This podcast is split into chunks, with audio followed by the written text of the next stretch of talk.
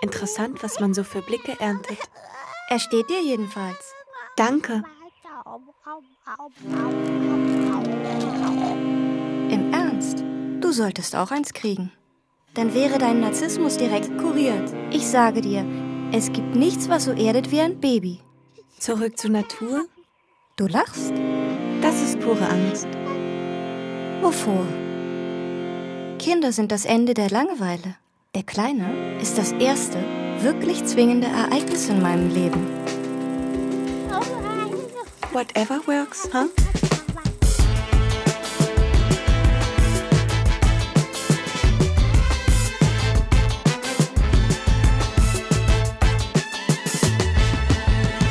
Ihr hört Shots, den kritischen Filmpodcast von Detektor FM. Heute mit Lara K. Hallo. Sophie Charlotte Rieger. Hallo. Susanne Heinrich und ihrem Debütfilm Das melancholische Mädchen, in dem wir Marie Ratschek in 15 komischen Begegnungen durch die Großstadt folgen, die ja die Vermarktungslogik, psychische Störungen und aber auch natürlich den Feminismus thematisieren. Und ich bin Christian Eichler. Hi. Lara, Sophie, äh, toll, dass ihr Zeit gefunden habt, mit mir zu sprechen. Ihr wart ja beide noch gar nicht in einer in Anführungsstrichen richtigen aus dem Studio hier, zumindest sitze ich in dem Studio, äh, Folge Shots mit dabei. Sophie, wir haben nur mal ähm, auf der Berlinale gequatscht kurz. Genau. Äh, hinter, hinter, einer, hinter einer Ecke mit äh, Küchengeräuschen oder sowas im Hintergrund. Ja, erinnere doch nicht, die Hörer und Hörer, dass, dass es in so einer Ecke war. Ja, diese Tische sind heiß begehrt da oben im Pressebereich. Ähm, naja, nächstes Mal bringe ich meinen eigenen Tisch mit. oh, ich bin gespannt, darauf freue ich mich. Klapptisch. Dann schauen wir mal. Ähm, ihr macht beide, glaube ich, ganz viele unterschiedliche Projekte, aber auch ein Projekt ähm, zusammen und zwar den Filmlöwen-Podcast, ne? Genau, den haben wir jetzt äh, dieses Jahr gestartet, mehr oder weniger so richtig. Und Filmlöwen gibt es ja schon länger, das Filmkritik in den Filmkritikportal von äh, Sophie und äh, mit Rebecca Görmann zusammen machen wir jetzt diesen Themen-Podcast einmal im Monat ähm, einen feministischen Filmthemen-Podcast, kann man so nennen. Genau, Rebecca war auch schon mal hier zu Gast bei äh, Avengers und, und Captain Marvel. Ähm, genau, wie oft kommt der raus? Was ist so das Konzept? Naja, angepeilt ist einmal im Monat. Ich glaube, bisher haben wir es auch immer, mhm. haben wir es auch geschafft, einmal im Monat, oder? Ja. Genau, das versuchen wir so beizubehalten. Dadurch, dass wir als thematischer Podcast immer ein bisschen mehr Vorlauf brauchen, ein bisschen Recherchezeit und natürlich auch irgendwie das Ganze zu strukturieren, ist es ähm, schon wichtig, dass wir ein bisschen Zeit haben und wenn wir das irgendwie alle zwei Wochen kriegt man das nicht hin, weil wir sind ja auch alle arbeitstechnisch noch anderweitig eingebunden und das ist ja eine ein, äh, unbezahlte, unbezahlte Arbeit, die wir da machen und da brauchen wir einfach auch einen Monat, um das alles zu schaffen. Allein die ganzen Filme, die wir immer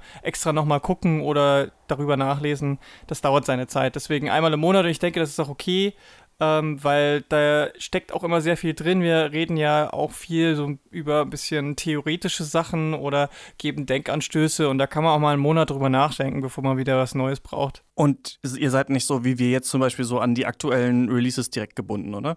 Naja, wahlweise. Also wir gucken halt immer so ein bisschen, welches Thema brennt uns unter Nägeln und dieses Thema kann dann eben auch dadurch ausgelöst sein, quasi, dass ein Film im Kino anläuft. Also unsere erste richtige Folge nach der Nullfolge haben wir zum Beispiel zu Die Berufung gemacht, zu dem Film, aber haben eben dann allgemein gesprochen über Frauen in Biopics oder Biopics über Frauen. Also dann war das wieder ein größeres Thema, aber hat sich schon aufgehängt an einem konkreten Film zum Beispiel. Ich habe neulich, ähm, Sophie, auf Twitter gelesen, dass jetzt irgendeine Förderung ausgelaufen ist bei den Filmlöwen oder so und ihr da auch Unterstützung braucht wieder. Stimmt das? Ja, also mein Stipendium. Ich hatte ja jetzt äh, ein Stipendium oder ich habe es auch noch, äh, das mir eben ermöglicht hat, intensiver an der Filmlöwen zu arbeiten mit mehr Zeit.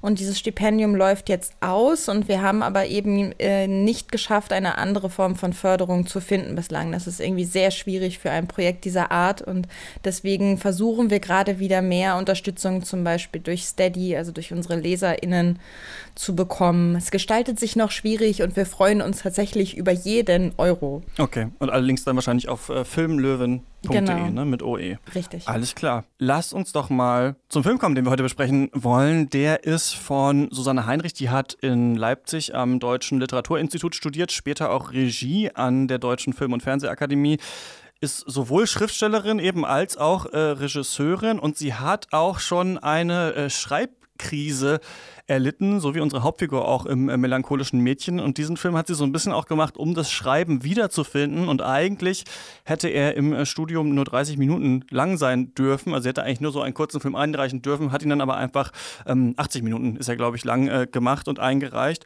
Und ist dann damit bis zum äh, Filmfestival Max-Ophüls-Preis gekommen und hat da in diesem Jahr ähm, den Preis für den besten Spielfilm gewonnen. Und jetzt ist er sogar auch in den deutschen äh, Kinos äh, verfügbar. Ähm, Lara, kannst du, kannst du uns erzählen, worum es da geht? ich versuche es. Äh, es ist entweder sehr, sehr kurz oder sehr lang.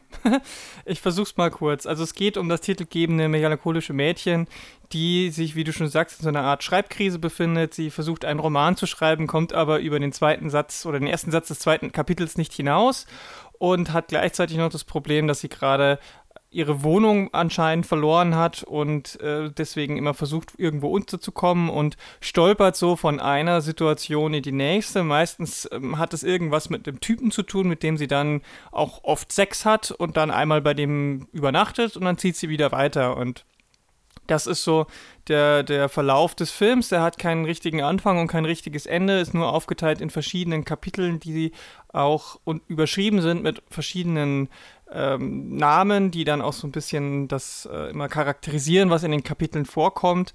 Und naja, es ist ein Film, der gespickt mit Anspielungen, Zitaten auf die Literatur und die, die, ähm, die, die Hochkultur, die Popkultur und alles Mögliche ist. Und das ganze Spielfilm zu nennen, halte ich schon für gewagt, muss ich sagen. Es ist vielleicht ein semi-fiktionaler Stoff, aber ein richtiger Spielfilm äh, entspinnt sich da so nicht ganz. Ähm, das ist halt, es hat halt so diesen sehr krassen Theater. Aspekt auf, auf mehreren Ebenen. Und deswegen ist es vielleicht ein schwieriger Film, aber ähm, also zumindest passiert auf der Handlung halt nicht mehr als das, was gerade so jetzt. Ich könnte jetzt die einzelnen Episoden noch nacherzählen, aber das ist irgendwie sinnlos. Da ist es sinnvoller, wenn wir jetzt gleich anhand von den Themen und äh, Figurenkonstellationen wahrscheinlich über diese Episoden sprechen, als wenn ich das jetzt alles einmal aufzähle. Vor allem ist es dem Film ja auch selber bewusst, dass er keine Geschichte erzählt, ne? Weil du gerade sagtest, es ist ja kein richtiger Spielfilm. Es will ja auch kein Spielfilm sein. Also das ja. finde ich irgendwie noch wichtig hinzuzufügen. Ja, ja, ja das, äh, das, da wäre wär ich jetzt, wär, ich dachte, wir steigen dann direkt mit dem, mit der, mit der Eröffnung ein, weil der Film, der, das, was ich gerade erzählt habe. Lass ja. mich dich kurz unterbrechen. Ähm, sorry, ist das normalerweise, das will ich nur kurz erklären, äh, hören die Hörerinnen und Hörer jetzt äh, so, ein, so eine Hintergrundmusik und dann kommt ein Interview, äh, in dem es sich um diesen Film dreht, in dem wir entweder eine bestimmte Thematik des Films rausgreifen oder mit ähm, einer Regisseurin oder einem Regisseur reden. Und wir sprechen tatsächlich in diesem Podcast mit Susanne Heinrich, aber da ich dieses Interview erst morgen aufzeichnen könnte, wollte ich das jetzt nicht ähm, so rumbauen, wie wir es sonst immer machen, weil wir ja eh nicht darüber diskutieren können, weil wir noch gar nicht wissen, was sie mir sagen wird, sondern ich dachte, wir diskutieren erst über den Film und dann frage ich sie, konfrontiere ich sie einfach mit den Dingen, die wir so herausfinden oder die wir uns fragen. Ähm, das wollte ich nur einmal kurz äh, gesagt haben, bevor wir reingehen. Aber jetzt ähm, hm. bitte, Lara. Ja, der Film äh, startet halt direkt mit dem, was ich auch gemacht habe, nämlich mit einem ähm, Prolog, Mo Monolog ähm, der Hauptfigur, die vor einer Tapete, vor einer, vor einer Karibik-Tapete steht und beschreibt, was der Film oder was jetzt als nächstes so passieren wird. Denn äh, die Hauptfigur beschreibt, das ein, was ein melancholisches Mädchen ist und was melancholische Mädchen ausmachen und was sie so erleben. Und das ist genau das. Sie, ähm, wenn man eine Geschichte von einem melancholischen Mädchen sieht, hört, liest, wie auch immer man sie rezipiert, dann ist es so, dass eigentlich total uninteressant ist, weil A, die große Krise ist schon passiert, das äh, da, da, da, das Spannende ist eigentlich schon vorbei und man sieht immer nur verschiedene Zeite und, Zeiten und Orte und Figurenkonstellationen, aber keine wirkliche Handlung. Und das Zweite ist, was dieser Monolog noch äh, propagiert, ist, dass es auch keinen Lerneffekt gäbe, weder für die Figur selbst noch für die Zuschauenden. Keine Katharsis. Das Einzige, was man lernt, ist eben als Spiegel dieser Zeiten und Orten zu, zu sehen, was gerade passiert in, zu dem Zeitpunkt, als diese Sachen passiert sind. So. Also als, als reiner Gesellschaftsspiegel ohne irgendwelche weiteren Ebenen dahinter. Was natürlich in dem Fall gar nicht stimmt, weil natürlich sagt diese, sagen diese Szenen schon viel mehr aus als nur das, gerade in dem Film, weil sie eben ja alle so ganz bewusst auch inszeniert sind. Und der, der, der Anfang tut, am, tut ein bisschen so, als wäre es ein Bruch mit, dem vier, mit der vierten Wand, weil die Hauptfigur in die Kamera sp spricht und äh, die Zuschauenden vermeintlich mit du ansprichst. Und am Ende des Monologs, bevor dann die, der, der Intro, die Intro-Sequenz auch kommt, sehen wir, dass sie die ganze Zeit mit einem jungen Mann gesprochen hat, der, der auf einem Bett liegt. Und ähm, Deswegen ist es auch nur so scheinbar ein direkter Bezug zum, zum Publikum, aber es ist doch eine Unterhaltung in der Welt gewesen. Aber natürlich ist es auch ein Ansprechen des Publikums. Und ähm, das, das sofort dieser Einstieg, man merkt sofort, was für eine Art von Film das ist. Also es bezieht sich total auf irgendwelche ähm, Theaterstücke, griechische Tragödien oder sonst irgendwas, wo am, am, Anfang schon eigentlich erzählt wird, was jetzt als nächstes in den zwei, nächsten zwei Stunden passieren wird. Ähm, man merkt auch dieses Theaterhafte, wie sie schon dasteht in ihrem viel zu großen Wintermantel, affektiert so äh, von der Pose her und auch ihre Gestik ist, ist sehr übertrieben und es wirkt auch wie so eine, so eine Kammerspielartige Theaterszene und das genauso ist der Rest des Films halt auch. Also der setzt direkt am Anfang schon diesen, diesen Ansatzpunkt, wie der Rest des Films ist. Also wenn einem das schon zu viel ist, dann kann man den Film auch gleich ausmachen.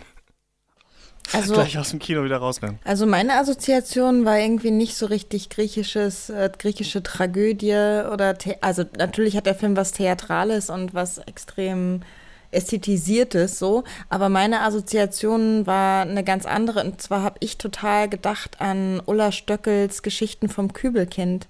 Kennt ihr die zufällig? Nee. Nein. Das ist ähm, aus den 60er Jahren und das ist auch eine Figur, eine Frauenfigur oder also ich persönlich sehe sie eher als queere Figur, aber ähm, die durch einzelne Episoden läuft, dabei immer dasselbe Outfit trägt und so mit den gesellschaftlichen Normen kollidiert. Und es geht eben auch darum, diese Normen, die dort, also die herrschen, eben entsprechend in den 60er Jahren vorzuführen.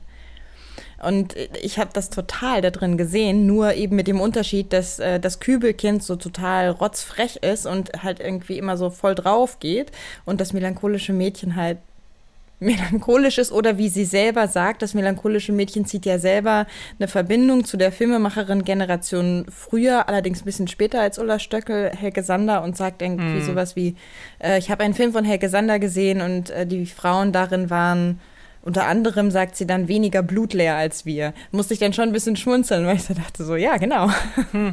Hm. genau so ist es. Aber wenn du so von Frauenbild sprichst, dann kommt direkt die erste Episode, geht ja genau in diese Richtung. Du hast zwei total gegenüberstehende Frauenbilder, die in einer, bei irgendeinem Werbe Dreh für, für irgendwas äh, Dinge machen sollen. Und du hast auf der einen Seite die total ähm, smooth, sexy, große äh, ähm, ja, Frau, die von sich selbst überzeugt ist, aber irgendwie trotzdem überhaupt nichts rüberbringt. Und auf der anderen Seite hast du dieses melancholische Mädchen in dem Fall, die aber alles, was sie sagt, in der erstmal in demselben sehr ja, also sehr gleichförmigen ähm, Tonfall sagt und sich auch kaum bewegen kann. Alles sehr, wirkt sehr, sehr unförmig und so.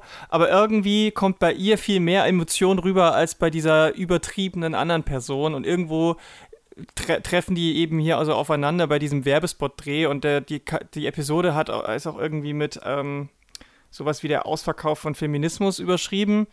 Ähm, weil, ja, genau weil es eben darum geht in, dem Werbespot, dass es so eine Art Pseudo-Empowerment ist, dass die Frau sagt, hey, ich bin's deine Frau und jetzt machen wir es so, wie, wie ich es will und ich will mich nicht entscheiden müssen und ähm, dazu gibt es jetzt dieses neue, was weiß ich, Shampoo oder was auch immer da beworben wurde. Das ist auch egal, was beworben wird. Es geht genau um diese Kritik daran. Aber ich frage mich, ob, ob das, ob das nicht zu, zu kurz greift, wenn man nur sagt, das ist eine Kritik am Ausverkauf des Feminismus, weil dazu ist es mir schon wieder zu einfach, zu simpel. Ich finde eigentlich ganz spannend, ähm, Also zwei Sachen, ich habe das jetzt immer schon wieder ähm, angesprochen. Einmal ist dieses Künstliche und das scheint ja offensichtlich, hat auch Susanne Heinrich schon in Interviews gesagt, eben der Brechtsche Verfremdungseffekt schon auch sein zu sollen. Also dadurch, dass es so absurd ist, sollen wir dann als Zuschauende irgendwie eher dazu gebracht werden, wirklich darüber nachzudenken, was passiert ja eigentlich, wofür stehen eigentlich die verschiedenen Sachen und was immer wieder vorkommt.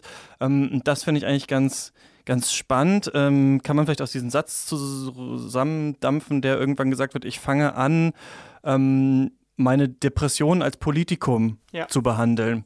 Das finde ich eigentlich total spannend und ich musste ganz stark denken an ähm, einen Artikel, den ich gelesen habe gestern im Guardian. Da ging es um diese ganze Achtsamkeitsphilosophie äh, und Mentalität, die es gerade gibt. Und die, die Aussage in diesem Artikel war, ähm, dass wir ja dadurch, dass wir immer achtsamer werden, versuchen immer stärker uns auf unsere Seele zu konzentrieren und zu meditieren mhm. und so mhm. weiter, das ja alles total stark dem kapitalistischen, ausbeuterischen System zuträglich ist, dass wir eben in unserer Freizeit auch noch uns eben selbst therapieren, ähm, damit wir dann wieder zur Arbeit gehen können. Und ich fand hier, dass man diesen Film vielleicht so lesen kann, als in diesen Episoden, dass sie immer entweder so den Ausbruch sucht aus der Frauenrolle, die tradiert wurde, die ihr so in die Wiege gelegt wurde, oder aber auch den Ausbruch so ein bisschen aus dem System. Aber ich, ne, oder andersrum, ich fand, man kann es eigentlich so lesen, ist mh, hm, die Frau in der Gesellschaft ist unterdrückt, aber kann man nicht vielleicht irgendwie da etwas dagegen machen? Und dieser Film geht dann eben so in verschiedene Sachen rein. Zum Beispiel, ah, man kann ein Kind bekommen oder ah, wir können ja alle Drogen nehmen. Aber in all diesen einzelnen Aspekten sieht man so ein bisschen, ah,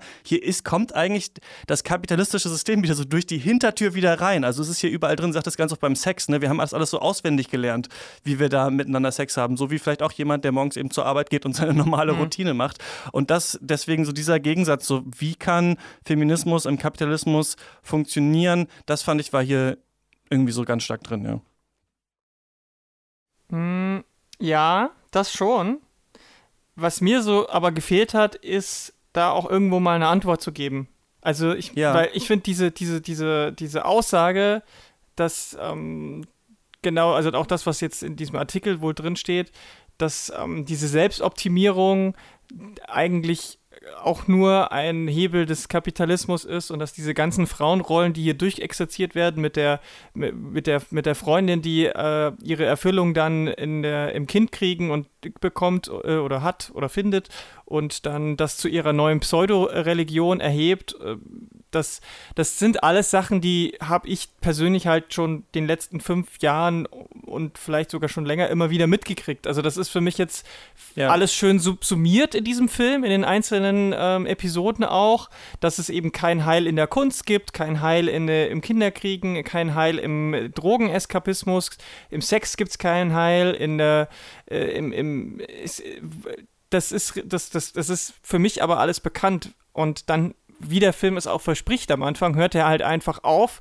indem, ja, also ich weiß nicht, ob man das, ob das jetzt ein großer Spoiler ist, aber ich sag mal so, der Film hört auf, ohne eine Antwort zu geben. Und das war mir dann doch ein bisschen zu wenig, ehrlich gesagt. Also ähm, da habe ich persönlich dann schon irgendwie den Anspruch gehabt, dass dann irgendwas noch kommt. Auch wenn, und, und gerade auch deswegen, weil es am Anfang so angekündigt war, hatte ich damit gerechnet, dass es vielleicht doch gebrochen wird, da in irgendeiner Art und Weise. So, dass, dass man, weil was zum Beispiel hier total fehlt, ist die, die, ähm, der Ansatz zu sagen, okay, wir, man findet die Erfüllung oder die Glücklichkeit oder, was, oder die Rolle im Aktivismus zum Beispiel, im Engagement. Ja. Und das ist ja das, was diese Person gar nicht macht. Die Person ist ja super passiv, die lässt sich treiben, die lässt sich finden und mitschleifen und äh, hat, da, hat da auch überhaupt keine Hemmungen, aber selber wird sie halt gar nicht aktiv. Und das wäre vielleicht eine Antwort gewesen, die man, die, die ich ganz gut gefunden hätte, weil dieses, dieses Postulieren des, der, der Passivität, das ist was, was, was ich schon gesehen habe, als ich noch 15, 16 war, dass das mir meiner Generation vorgeworfen wurde. Und ich finde gerade jetzt, wo wir sehen, so mit Friday for Future und anderen ähm, jungen, aktiven Leuten da draußen, ist es meiner Meinung nach eben nicht mehr die, die, die Sache, die ich, die ich so für, ja, für kommunizierbar finde. Aber vielleicht bin ich da auch, bin ich da auch so, naja, keine Ahnung, zu naiv.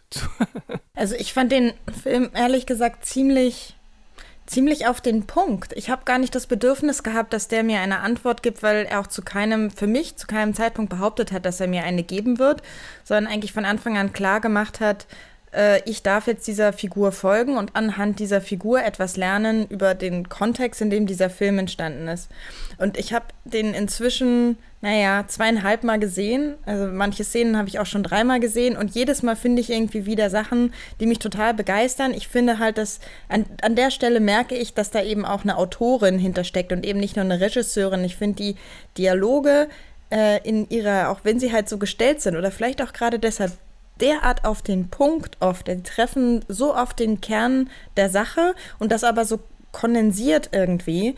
Und sie spricht dann immer wieder so einzelne äh, Aspekte an und macht die irgendwie so ganz klar. Also ich, ich so als Beispiel gibt es diese eine Stelle, ähm, wo das melancholische Mädchen sagt, mein Körper ist ein Kriegsgebiet, äh, alle können über meinen Körper mehr bestimmen als ich, dann kann ich ihnen auch gleich Pfeil bieten, so unter dem Motto. Und das sind irgendwie vier Sätze, in dem in denen äh, dann dieser Film oder diese Figur irgendwie einen ganzen Teildiskurs zusammenfasst. Und das finde ich schon echt ziemlich cool, muss ich jetzt mal so sagen.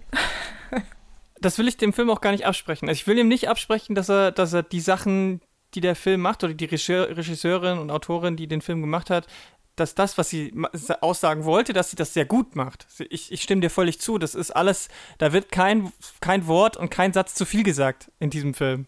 Und ähm, das finde ich eigentlich auch wirklich gut. Trotzdem, äh, also, weißt du, ich, ich, ich weiß, dass der Film mir von Anfang an nicht, nicht, nicht irgendwie sagt, okay, und jetzt biete ich dir die Patentlösung. Es gibt ja sowieso keine Patentlösung, das ist mir schon klar. Aber so, so allein die Feststellung, das und das und das und so und so ist es, ist mir persönlich einfach ein bisschen zu wenig, um, äh, um daraus irgendwie, dass daraus irgendwie ein, ein, ein, ein, Film wird, den ich mir freiwillig öfter angucken wollen würde. Also ich habe ihn jetzt auch schon über zweimal gesehen, weil ich genau wie du auch mir einzelne Szenen nochmal genauer anschauen würde. Aber was ich zum Beispiel beim zweiten Mal angucken schon gemacht habe, ist, dass ich die, die Clubszene, wo sie sich eben im Drogeneskapismus und in der Musik vergehen, habe ich übersprungen, weil da, ja, da steckt in mir gar nichts drin. Und es gibt noch so eine zweite Musikszene da drin, die ist zwar visuell ganz interessant, ähm, weil sie auch ein schöner Bruch ist mit, mit, der, mit, der üblich, mit der restlichen Ästhetik des Films so ein bisschen. Aber auch die habe ich beim zweiten Mal nach der Hälfte ausgemacht, weil das, was da an Text, an Lyrics dann auch rübergebracht wird, das fand ich dann halt schon so, naja, also das war wenn das so im Radio laufen würde, das ist so dieser Mia Pop-Feminismus von 2005, so, ne? Aber geht's nicht genau darum? Also ich würde an der, der Stelle gerne mal die These aufstellen, dass, dass das melancholische Mädchen eben auch eine bestimmte, äh, eine bestimmte Sorte von Feminismus auch vorführt. Also so habe ich das zumindest empfunden, dass da auch, dass da auch eine äh, eine, weiß ich nicht, eine Generationenkritik so ein bisschen stattfindet. Also eben auch durch diesen Bezug zu sagen, es gab mal eine Generation, die war irgendwie weniger blutleer und irgendwie emanzipierter. Äh, und heute sitzt da die Mutti äh, in ihrem Kinder-Yoga-Kurs und meint, das ist irgendwie die Erfüllung ihres Lebens. So, da waren wir doch schon mal weiter. Ja. Ähm, ja. Also deswegen finde ich, dass sozusagen die, die, die Aussage, die da drin liegt, auch einfach die, sein könnte, das kritisch vorzuführen und zu sagen, so Leute, so Leute sieht das von außen aus. Es ist ja auch ein total, bis auf eine einzige Figur, super weißer Feminismus, der da stattfindet. Ähm, und es ist ein super intellektueller Feminismus, der da stattfindet. Also es ist schon, schon so eingegrenzt, dass ich das eigentlich nur als Kritik verstehen kann. Ja, natürlich. Also auf jeden Fall ist da, ist da auch Kritik am, an einem Feminismus drin. Aber dann blendet mir der Film eben halt auch aus, dass es noch andere Feminismen heutzutage gibt. Äh, also du hast ja schon angesprochen, der Film äh, ist mega weiß und dann, ich finde diese Ausblendung dann halt auch einfach zu, das ist mir zu einfach. Also wie gesagt, es gibt, es gibt auch heute Feminismus, der anders ist als der, der hier drin kritisiert wird. Und sich auf ältere Generationen zu berufen, finde ich auch immer so ein bisschen, also ja, kann man, kann man machen, aber früher war nicht alles besser, auch nicht im Feminismus, ganz sicher nicht. Und ähm, dementsprechend finde ich diese Rückbezüge auch äh, immer so ein bisschen kritisch zu sehen. Mir, deswegen meinte ich, mir fehlt am Ende dann so, so ein bisschen das Hoffnungsvolle, das Positive. Das muss ja kein, kein durch, durchdachter ähm, Lösungsansatz äh, sein, der, den man, den man auf Herz und Nieren prüfen kann, aber zumindest irgendwie so einen Ausblick zu sagen, okay, und nachdem ich jetzt das alles durch kritisiert habe. Also nicht nur den, die, den Feminismus, der mir persönlich wieder sagt, widerspricht, sondern auch alle anderen gesellschaftlichen Problematiken, die in dem Film irgendwie besprochen werden. Am Ende steht dann irgendwie so ein, ein, ein Satz, ein Kapitel, äh, irgendwas, was eben aber auch die positiven Entwicklungen, die wir ja gerade haben, ähm, seit ein paar Jahren, dass die auch mit einbezogen werden. So macht sich, finde ich, macht sie sich zu einfach. Sie macht sich damit zu einfach. Man könnte es eben als Kommentar lesen, ne? Also dass dann am Ende nicht die große aktivistische Sequenz ist, dass dann nicht die Lösung ist, äh, der politische Kampf, dass man es vielleicht so interpretieren könnte, dass sie das gar nicht mehr in dieser Gesellschaft, in der wir leben und in ihrer Depression und in ihrer Melancholie gar nicht als Lösung erkennt, trotzdem am Ende, sondern sich irgendwie so ein bisschen auflöst. Also gar nicht erkennt, ähm, eigentlich müsste ich jetzt kämpfen oder es vielleicht erkennt, aber es dann nicht, nicht tut. Also vielleicht kann man auch das so ein bisschen vielleicht als Kommentar hm. lesen auf die, auf die Gesellschaft und die Zeit, um jetzt mal für den Film zu argumentieren. Ich hatte so ein bisschen, ich weiß nicht, wie das euch dabei geht, diese ganze Verfremdungseffekt-Geschichte. Ich habe witzigerweise gestern äh, ein Stück ähm, von Marie Ratschek auch am, ähm, im Schauspiel in Leipzig gesehen. Atlas heißt das. Und äh, da ist mir so ein bisschen aufgefallen, ich gehe sehr selten ins Theater, muss ich hier zu meiner Schande gestehen, dass für mich dieses theatralische Vortragen immer so ein bisschen den Anschein hat von es geht hier eigentlich um den Text. Also wenn sehr wenig Bewegung drin ist, wie in diesem Film. Eigentlich muss ich sehr aufmerksam zuhören. Und Film kann ja normalerweise, das passt dann vielleicht gerade nicht zum Verwandlungseffekt, eigentlich durch Bewegung ähm, auch, auch viel mitteilen. Ich hatte hier aber bei diesem Film, ihr habt den ja jetzt beide schon zweieinhalb Mal gesehen, wie ihr gesagt habt, immer so das Gefühl, ah, eigentlich müsste ich mitschreiben und mir das danach nochmal durchlesen und dann wüsste ich eigentlich, worum es geht. Und ich habe schon sehr viel mitgeschrieben, weil es sind ja 15 verschiedene Kapitel und so. Ich habe das Gefühl, also an mir ging das trotzdem so ein bisschen vorbei, weil ich immer das Gefühl hatte, mhm. ah, vielleicht raffst du es nicht so richtig, vielleicht müsstest müsstest du eigentlich Buch führen oder vielleicht müsstest du eigentlich das Skript lesen. Vielleicht ist das so ein Problem, was ich vielleicht damit habe, dass ähm, Susanne Heinrich auch Autorin ist, dass ich das Gefühl habe, ich müsste eigentlich das, mhm. das nochmal lesen, um es richtig zu verstehen. Ich würde euch jetzt gerne fragen, womit wir immer rausgehen, nämlich sollte man diesen Film gesehen haben, aber auch noch, was wollt ihr von der Regisseurin wissen? Also ich finde das schon, dass man den gesehen haben sollte, weil ich ihn eben, ich finde, dass er sehr heraussticht. Allein die Tatsache, dass ich ihn zweieinhalb Mal auch gucken will und eigentlich nochmal gucken will, weil eben so viel drin steckt, finde ich außergewöhnlich. Ich finde ihn stilistisch außergewöhnlich im Sinne von, dass er raussticht aus dem, was wir sonst so im Kino sehen. Und ich finde, allein deshalb äh, lohnt es sich, äh, den anzuschauen.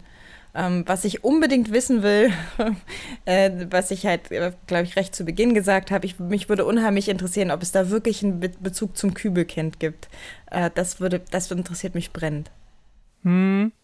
Also ich würde trotz meiner sehr kritischen Einstellung gegenüber des Films sagen, dass man ihn gesehen haben sollte, ja. Wenn man sich aber, aber mit der Voraussetzung, dass man sich auf sowas auch einlassen kann selbst wenn man, wenn man weiß, der Film ist jetzt kein bloßer Unterhaltungsfilm, muss man schon mit einem klaren Kopf und einem, und einem wachen Geist in diesen Film gehen. Und ich glaube, es kann auch nicht schaden, wenn man schon irgendwie, ich sag mal, interkulturell und, und intertextuell schon viel Vorwissen hat. Also da sind ja Anspielungen auch auf Loriot und alles Mögliche drin und Literatur wird im Film vorgelesen.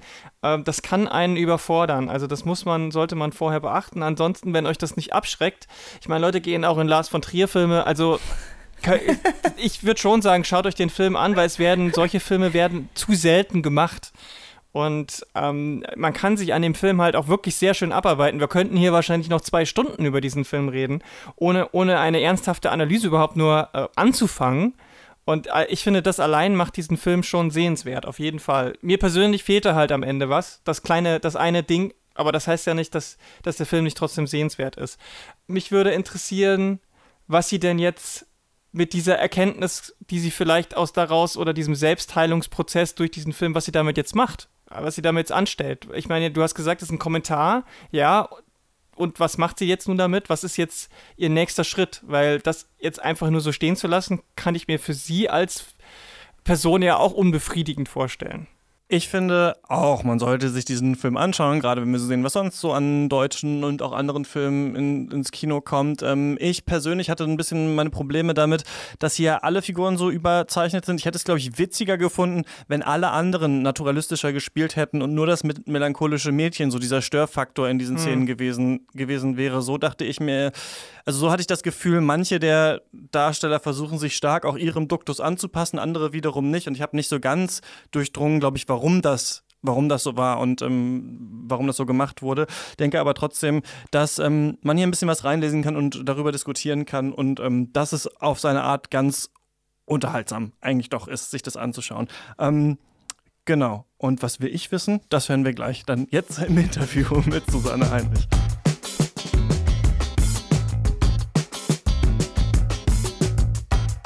Und jetzt hier äh, bei mir im Studio Susanne Heinrich, die Regisseurin vom melancholischen Mädchen. Hallo. Hi.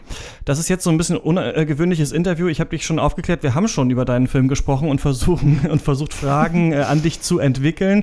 Die kommen gleich. Erstmal würde ich dich einleitend gern fragen, warum hast du diesen Film gemacht? Ähm, ist immer so ein bisschen komisches Gefühl, sich selber zu zitieren, aber es hat tatsächlich gestimmt, als ich es gesagt habe. Deswegen sage ich es nochmal. Es steht im Presseheft, aber es stimmt ähm, weil es ihn noch nicht gab.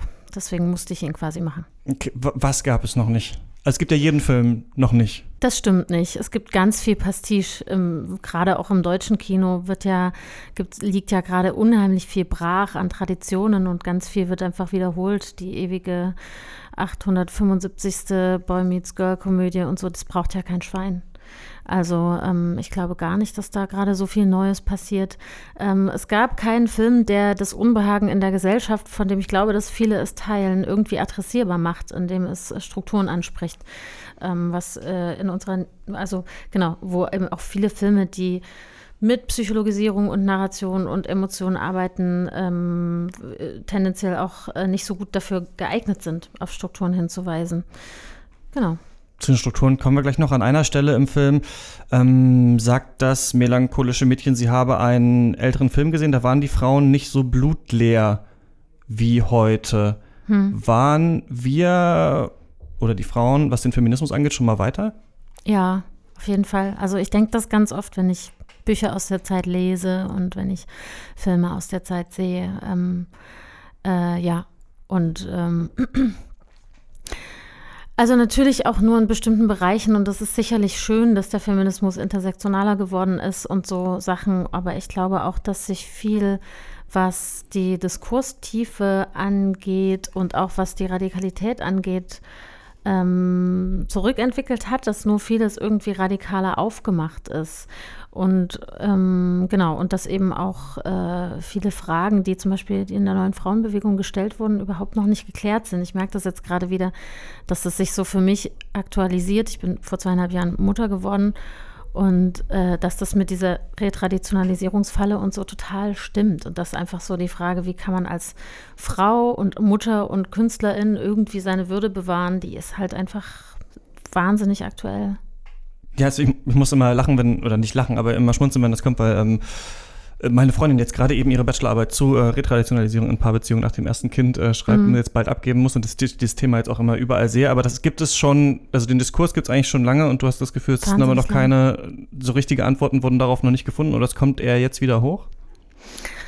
Ähm, ich, ähm, ich glaube, also die feministische Bewegung hat ja immer Gutes gewollt, aber ich glaube auch, dass zum Beispiel die, also dass dieses, ähm, diese Ablösung von diesem Ernährer äh, des Mannes, also dass da noch nicht so richtig was ähm, also irgendwelche mh, gu guten neuen äh, Angebote ähm, äh, für, für alternative Rollenbilder da sind und dass wir es im Moment mit sehr vielen brüchigen männlichen Subjektivitäten zu tun haben, ähm, denen es schwerfällt, Verantwortung zu übernehmen. Und, äh, und das, äh, also genau, die Statistiken zeigen halt, dass sich, was so zum Beispiel Sorgearbeitsverteilung, sich einfach nichts getan hat in, in Heterobeziehungen. Und das ist schon, ist schon interessant. Und dass es jetzt so in der Forschung ankommt, mal über sowas wie Mental Load oder so, das ist jetzt so ein Buzzword, irgendwie nachzudenken und zu fragen, was ist eigentlich emotionale Arbeit.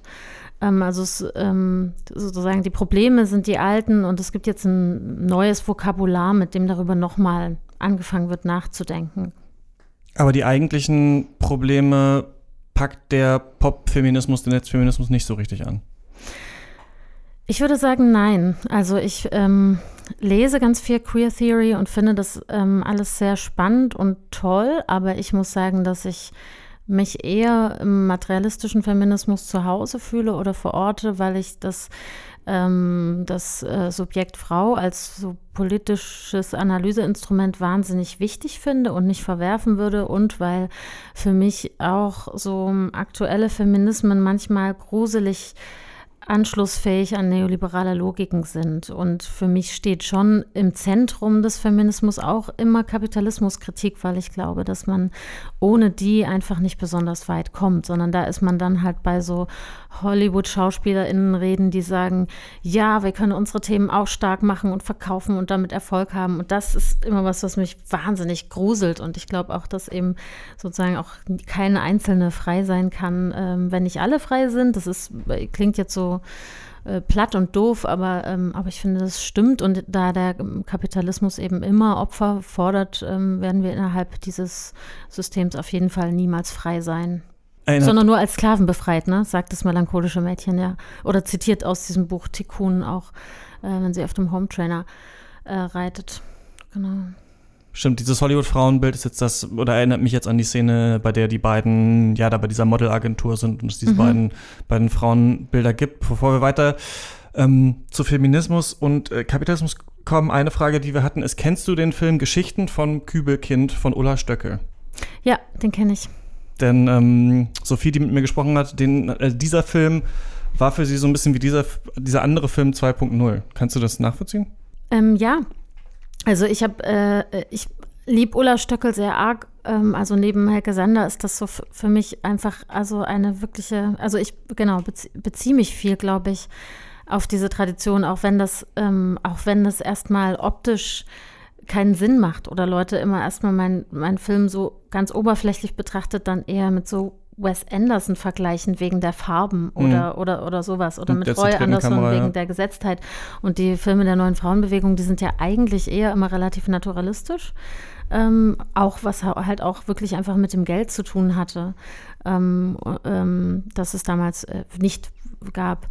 Ähm, äh, also, aber dieser stilistische Unterschied ähm, ist, glaube ich, eben eher ein oberflächlicher und es gibt ganz viele Berührungspunkte, zum Beispiel, glaube ich, in der, in der Wildheit, ähm, in der Wut, in der anarchistischen oder anarchischen Kraft irgendwie ähm, äh, und natürlich auch in den Themen. Eins davon ja die Depression als ähm, Politikum. Was meinst du damit? Ähm, ja, Depression könnte man ja erstmal irgendwie denken, es ist ein apolitischer und individueller Zustand, also irgendwie. Mh, mm, Genau, jemand zieht sich zurück und, und, und kann nichts mehr und fällt erstmal aus. Und es wird halt so oft erzählt in medizinischem Vokabular und wir haben ja eh, ist ja eh diese Psychoanalysesprache so tief in unsere Alltagssprache eingesickert, dass wir gar nicht mehr anders als in diesem Psychosprech irgendwie uns unterhalten können. Und, ähm, und ich habe irgendwann Depression, äh, a Public Feeling gelesen von, äh, äh, ist es von Anne Svetkovic? Ähm, von einer queer-feministischen Theoretikerin, die eben versucht hat, Depressionen anders zu fassen, anders zu greifen und auch zu beziehen, rückzubeziehen auf neoliberale Arbeitsbedingungen äh, und, äh, und Lebensbedingungen und Subjektivierungsweisen. Ähm, und, es, und dann bin ich halt irgendwann auf einen ganzen Strang von, ähm, von SoziologInnen und ähm, äh, und auch TherapeutInnen gestoßen, die sich eben mit der Frage beschäftigen, was ist denn, äh, also wenn man, äh, oder wo, wo ist der soziale Anteil an Depressionen oder was, was ist der strukturelle Anteil davon? Weil es ist ja typisch, dass früher eher Psychosen und Hysterie die äh, maßgeblichen Krankheiten waren und dass die Depression die, und, die, und Erschöpfungskrankheiten, ähm, also auch so Burnout und so, dass das die Krankheiten unserer Zeit sind, das muss ja dann auch wiederum irgendwas über unsere Gesellschaft aussagen. Und ich dachte erstmal, also dieses Politisierungsding ist erstmal so ein rauskommen aus diesem Verstricktsein mit sich selbst und es als eine Möglichkeit begreifen, also selbst diesen komischen Nichtzustand irgendwie zu politisieren und den Blick nach außen äh, und äh, zu richten und zu sagen, vielleicht bin ich nicht das Problem, vielleicht sind es die Strukturen. Erich Fromm hat ja mal gesagt, die ähm, Gesunden sind die Kranken und die Kranken sind die Gesunden in der Gesellschaft, dass man eigentlich an den Kranken sieht, dass irgendwas äh, nicht stimmt und an den Gesunden, dass sie sich noch stärker unterordnen können, so unter diese kapitalistische Vermarktungsethik. Ich musste, weil, als ich den Film gesehen habe, an so einen äh, kürzlich im Guardian erschienenen Artikel denken, der über diese ganze Achtsamkeitsmentalität gesprochen hat und meinte, dass dieses sich ständige Selbsttherapieren halt so das revolutionäre Potenzial irgendwie erstickt eigentlich in den Individuen. Würdest du das zustimmen? Ähm, ja, total.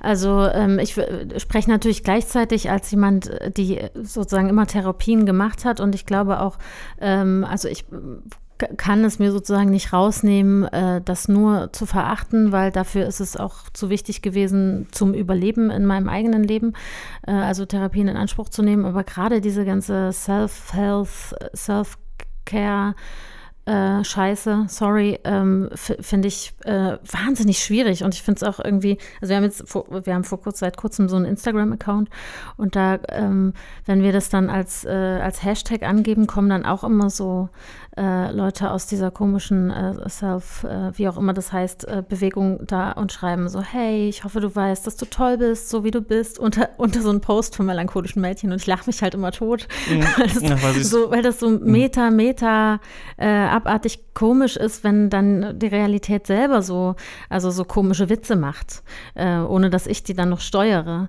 sondern die passieren dann irgendwie, weil solche Leute denken, wir, mein, wir meinen das ernst und das hat dann eben mit dieser ganz komischen Ironie zu tun, die, die, das, die das melancholische Mädchen auch hat, die ja immer irgendwie das meint, was es meint, aber auch das Gegenteil meint und alles dazwischen meint. Und ähm, ja, also ich finde es auf jeden Fall, ähm, äh, ich äh, fände es, glaube ich, wichtiger, diese, also negative Gefühle zu bündeln und zu politisieren und sich damit zusammenzuschließen. Also ich habe zum Beispiel so eine, äh, auch noch so eine Mütterschreiband, hysterische Milfs, da haben wir auch so alle möglichen Sätze, die uns mal gesagt wurden zum Mutter- und Frau-Sein, gesammelt und gemerkt, wow, die unterscheiden sich gar nicht so krass. Wir haben voll viele Sätze, haben wir alle gehört und jetzt äh, schreien wir die so kollektiv zurück.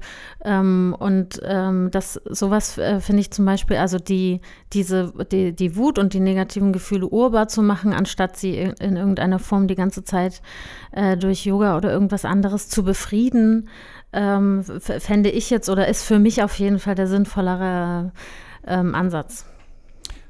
Und da kommen wir sehr schon zu unserer größten Frage, um die sich das Gespräch am längsten gedreht hat. Und das ist die, wenn Depression so ein strukturelles Problem ist, das individuell ausgetragen wird, das, das ist, glaube ich, ein direktes Zitat, was du in einem anderen Interview gesagt hast, aber warum ruft dann dieser Film nicht zur Revolution auf, zum Aktivismus, sondern, wie ähm, Lara K. bei uns im Gespräch gesagt hat, der Film hört irgendwie auf, ohne mir was an die Hand zu geben.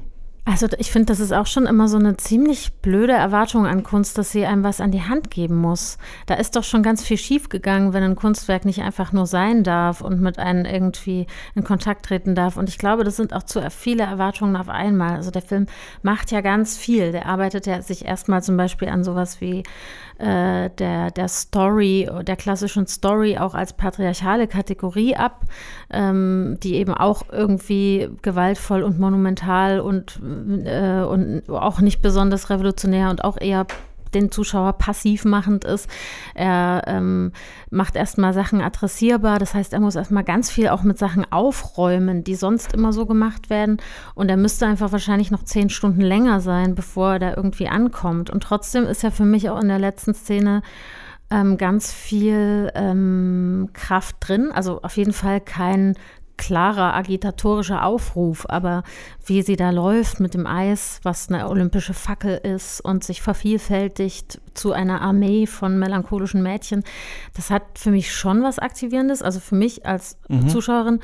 Und ich würde auch sagen, also ich wenn ich das Geld bekomme und in diesem Männerbusiness irgendwie weitermachen darf, werde ich mit den nächsten Filmen mich sicherlich auch noch da weiterhin tasten, was, ähm, also wo, mich interessiert die Frage einfach als Susanne Heinrich total, wo ist gerade eigentlich emanzipatorisches Potenzial so im Grunde so, wo steckt sie gerade die Revolution?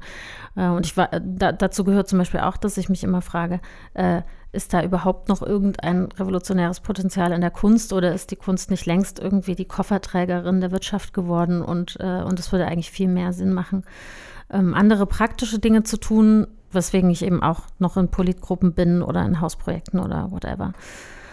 Aber ja, es, äh, diese Frage ist ähm, ein weites Feld und ich glaube einfach halt weitermachen und von vielen unterschiedlichen Dingen an einer, an irgendetwas herumstricken, was vielleicht zu irgendetwas wird am Ende. Ist ja, auch nur ein kleiner Beitrag. War auch eine Frage. Was machst du jetzt mit den Erkenntnissen aus diesem Film?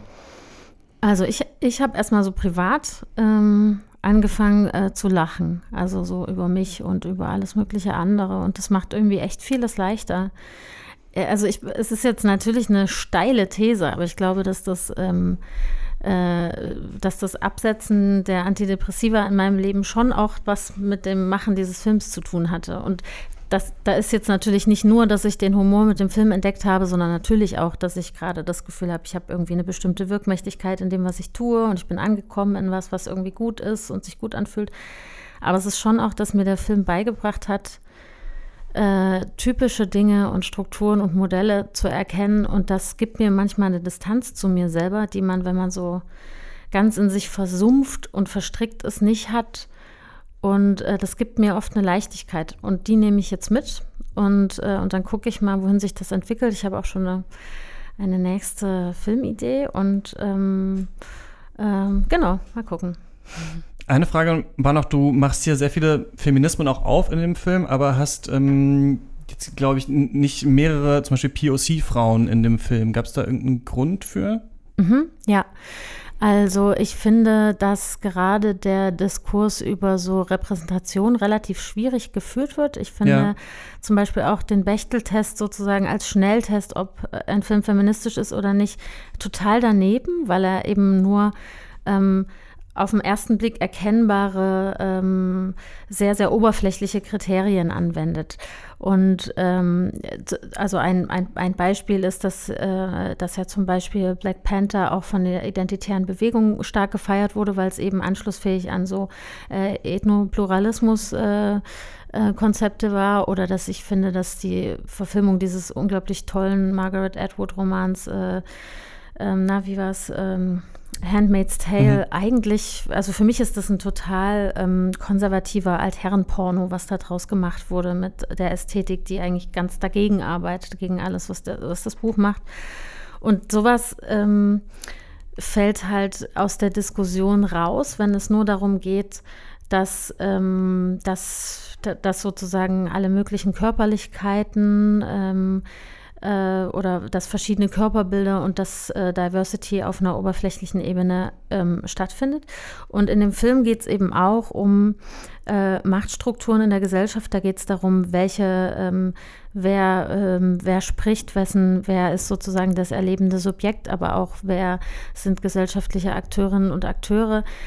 Ähm, und äh, ich glaube sozusagen, dass das, ähm, das äh, intersektionale Bewusstsein bei meinem Film so ein bisschen darin steckt, dass ich nicht noch ein paar äh, Nebenfiguren so, um mich frei zu kaufen, äh, besetzt habe mit, mit POC-Menschen. Ähm, was gerade, finde ich, viel passiert und wo eben die Gefahr drin besteht, dass genau so eine oberflächliche Diversifizierung eigentlich die Strukturen dahinter verunsichtbart. Ähm, und dann eben so äh, andere Sachen, wo ein Film eine feministische Absicht hat oder so, eher äh, genau nicht mehr sichtbar macht. Also ich glaube zum Beispiel, mein Film würde wahrscheinlich auch den Bechteltest nicht bestehen, weil die Hauptfigur keinen Namen hat. Was ich auch ein bisschen witzig finde. Ähm, mhm. Ähm, äh, genau, also ja, ich habe ein Problem mit dieser Repräsentationsdebatte. Ich finde, die greift zu kurz. Ich finde auch, dass sie manchmal gefährliche Auswirkungen hat. Äh, und ich finde eigentlich, das längerfristige Ziel wäre, Repräsentation zu überwinden. Wie meinst du das? Dass man da nicht mehr, also, weil ich finde das, ich spreche da auch oft drüber, über dieses Thema und ich habe so das Gefühl, also man kann es natürlich nicht ganz abtun, ne, dass Menschen auch repräsentiert sein sollten in verschiedenen äh, Kunstformen, dass man sie vielleicht mit ans Set holt, ihre Perspektiven mit einbezieht und oft ist dann so die, äh, eine Abwehrbewegung dann, ja, aber die Kunst ist frei und wir können machen, was wir wollen, es geht um, um anderes, aber dass an sich so ein dass da was da ist, was Leute vermissen, das kann man, glaube ich, ja nicht so richtig abstreiten, oder? Ob das dann nee, so voll, oberflächlich sein total. muss, das ist dann, das ist dann die Frage, ne? Ob man dann sagt, sag, wir, aus ja. jeder Gruppe brauchen wir eine Person im Film, das, das denke ich auch nicht, ja. ja. aber irgendwas ist da schon. Aber dann sage ich es vielleicht nochmal klarer, das melancholische Mädchen steht ja für die Prinzipien Jeunitude und Feminitude und auch für das Privileg. Also sie mit einer schwarzen Frau zu besetzen, wäre eindeutig ein Fehler gewesen. Weil dann hätte ich eine Aussage getroffen, die, äh, die sozusagen politisch nicht weiterhilft, sondern die, ähm, äh, die eine, eine Ungleichheit äh, äh, unsichtbar macht. Hm. Ich glaube, das war's. Willst du, gibt es was, was du nie, was du, was du nie gefragt wurdest und gerne mal noch zu dem Film sagen würdest? Puh, ich glaube, das, das fällt mir dann in zehn Jahren ein. Vielleicht können wir dann noch mal reden. Vielleicht ist er ja dann auch ein Kultfilm geworden. Stimmt. Das hast du im Vorgespräch gesagt, dass du denkst, er hat eigentlich das Zeug dazu. Ja, denkst du nicht? Doch, ich glaube auch. dann treffen wir uns in zehn Jahren nochmal und cool. reden darüber. Danke, Susanne, für deine Zeit. Bis und dann. viel Erfolg Gerne. noch mit dem Film. Dankeschön. Soweit also mein Gespräch mit Susanne Heinrich. Wir haben es jetzt nicht gehört, weil wir immer noch am Tag davor sind, wo wir aufzeichnen, bis wir dann im, im Podcast ähm, nachhören. Das war es ähm, soweit zu diesem Film. Außerdem heute noch im Kino uh, They Shall Not Grow Old von Peter Jackson, der in diesem ähm, Dokumentarfilm Ausnahmen, Aufnahmen aus dem Ersten Weltkrieg wieder in Farbe ähm, erstrahlen lässt. Ähm, ich habe ihn noch nicht gesehen, bin aber sehr gespannt drauf. Und ähm, ich wollte euch aber gerne fragen, was war der letzte gute Film, den ihr gesehen habt? Ja, äh, dann fange ich an, äh, weil ich das ja extra vorher noch rausgesucht habe. Der letzte gute Film, den ich gesehen habe, auf eine Empfehlung von Lara hin, zufällig, ähm, zur Vorbereitung unseres Podcasts, ähm, habe ich äh, God's Own Country gesehen äh, und weiß jetzt leider nicht mal mehr, von wem der Film ist. Äh, aber ich habe es vorhin beschrieben als die Arthouse-Version von Brokeback Mountain, ähm, weil es eben auch um äh, zwei Schäfer geht, die sich ineinander verlieben äh, so in den oh, in Großbritannien irgendwo so in, in so einer ganz abgelegenen Gegend. Und was ich daran äh, so toll fand, also es ist auch in dem Fall wieder schwierig und dramatisch und so, deswegen musste ich so an Brokeback Mountain denken. Was, was mir aber daran irgendwie jetzt besser gefallen hat an Brokeback Mountain war, dass der so viel natürlicher ist. Also sowohl von den Figuren, also das ist halt dieses scharfe Hüten, das ist halt auch richtig dreckig. Also manchmal ziehen die sich da aus und die sind so dreckig, dass ich denke, ist jetzt nicht so meine ideale Vorstellung von Sex irgendwie, ja. Ähm, aber es ist natürlich dadurch viel echter und irgendwie auch für mich persönlich war es dann plötzlich auch viel ergreifender. Ähm, und äh, ja, also ich fand, mir hat der Film unheimlich gut gefallen, von der Bildsprache, von der Geschichte. Ähm, kann man bei Netflix gucken. Ich habe ihn bei Netflix geguckt. Francis Lee hat den gemacht, habe ich gerade hier ah. ergoogelt. Danke. Mein letzter toller Film, den ich gesehen habe, den habe ich mir tatsächlich aus der Bibliothek hier ausgeliehen. Nein. Ja, das geht nämlich. Und äh, das ist eine fantastische Frau, heißt der Film. Und äh, im Original, ich hoffe, ich spreche es halbwegs richtig aus, Una Mujer Fantastica. Ah, ja. Von ähm, Sebastian Lelio. Le Lelio? Lelio. Lelio, okay. Und da geht es um eine äh, Kellnerin und Sängerin, Marina heißt die, die mit einem 20 Jahre älteren, eher wohlhabenden Mann zusammen wohnt, lebt, Orlando, der tatsächlich für sie ihre, seine alte, seine, seine, seine Familie verlassen hat. Also seine, seine ähm, komplette äh, Frau und alles im Stich gelassen hat, mehr oder weniger. Und ähm, das Problem ist, dass aber bei einer Geburtstagsfeier Orlando stirbt durch plötzliches Herzversagen. Und danach kommt es eben dazu, dass die Familie Marina überhaupt nicht akzeptiert, ihr teilweise die Schuld am Tod auch gibt und sie muss sich jetzt ähm, ihr Recht um die Trauer an ihrer großen Liebe erkämpfen in diesem Film. Also das ist kein einfacher Film, aber es ist ein unglaublich starker Film und ich kann nur jedem äh, empfehlen, das ist mal wirklich ein ein toller, toll, ein toll gemachtes Tra Drama, das man nicht alle Tage so sieht. Nicht nur wegen der Thematik, aber auch ähm, wegen der schauspielerischen Leistung da drin. Klingt super, schreibe ich mir auf. Ähm, das war's für diese Woche von Shots. Vielen Dank, dass ihr beide da wart. Sehr gern. Ja, sehr gerne. Danke für die Einladung. Und äh, ihr da draußen empfindet mich auf Twitter unter äh, chr-eichler, Sophie unter filmlöwen und Laraka unter laraka mit zwei A am Ende. Den ähm, Filmlöwen Podcast gibt es auf allen möglichen Podcast-Plattformen, oder? Ja. Kann man das so sagen? Kann man so sagen.